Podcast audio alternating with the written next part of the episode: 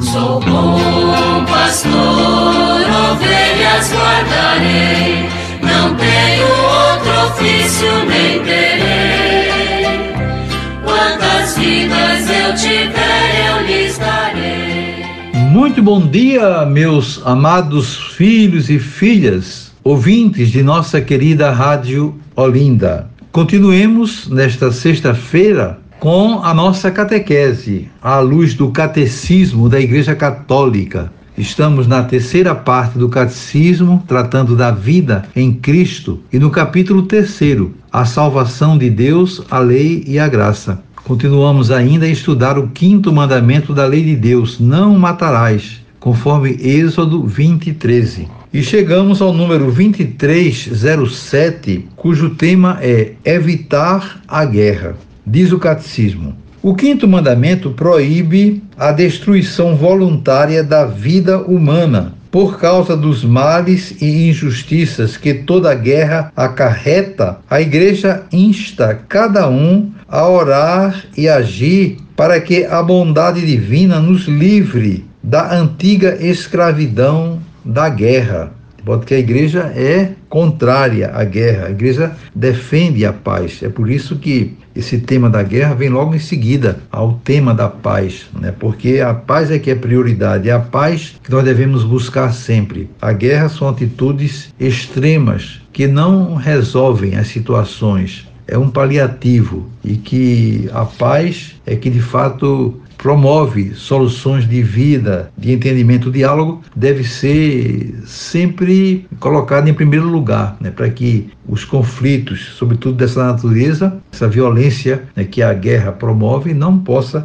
de maneira nenhuma acontecer. Cada cidadão e cada governante deve agir de modo a evitar as guerras. Enquanto, porém, houver perigo de guerra, sem que exista uma autoridade internacional competente e dotada de forças suficientes e esgotados todos os meios de negociação pacífica, não se poderá negar aos governos o direito de legítima defesa. É preciso considerar com rigor as condições estritas de uma legítima defesa pela força militar. A gravidade de uma tal decisão a submete a condições rigorosas de legitimidade moral. É preciso, ao mesmo tempo, que o dano infligido pelo agressor à nação ou à comunidade de nações seja durável,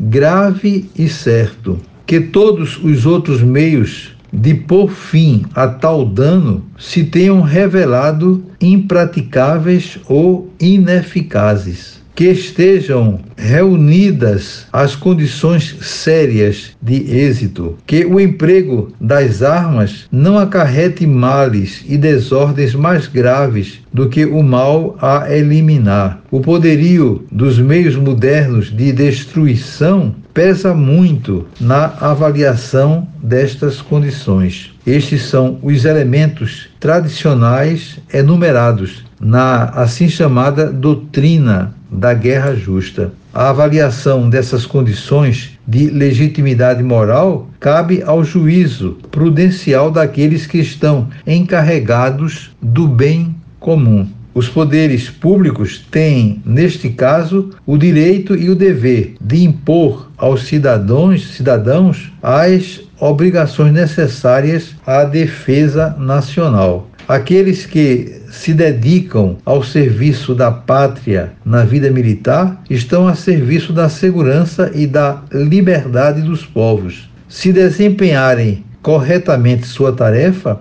concorrem verdadeiramente para o bem comum de nação e para manter a paz os poderes públicos prevejam equitativamente o caso daqueles que recusam o emprego das armas por motivos de consciência, mas que continuam obrigados a servir sob outra forma à comunidade humana. A paz é a razão humana declaram a validade permanente da lei moral durante os conflitos armados. Nem quando for infelicidade, a guerra já iniciou, tudo se torna lícito entre as partes inimigas. É preciso respeitar e tratar com humanidade os não combatentes, os soldados feridos e os prisioneiros. É, realmente é um tema difícil, polêmico,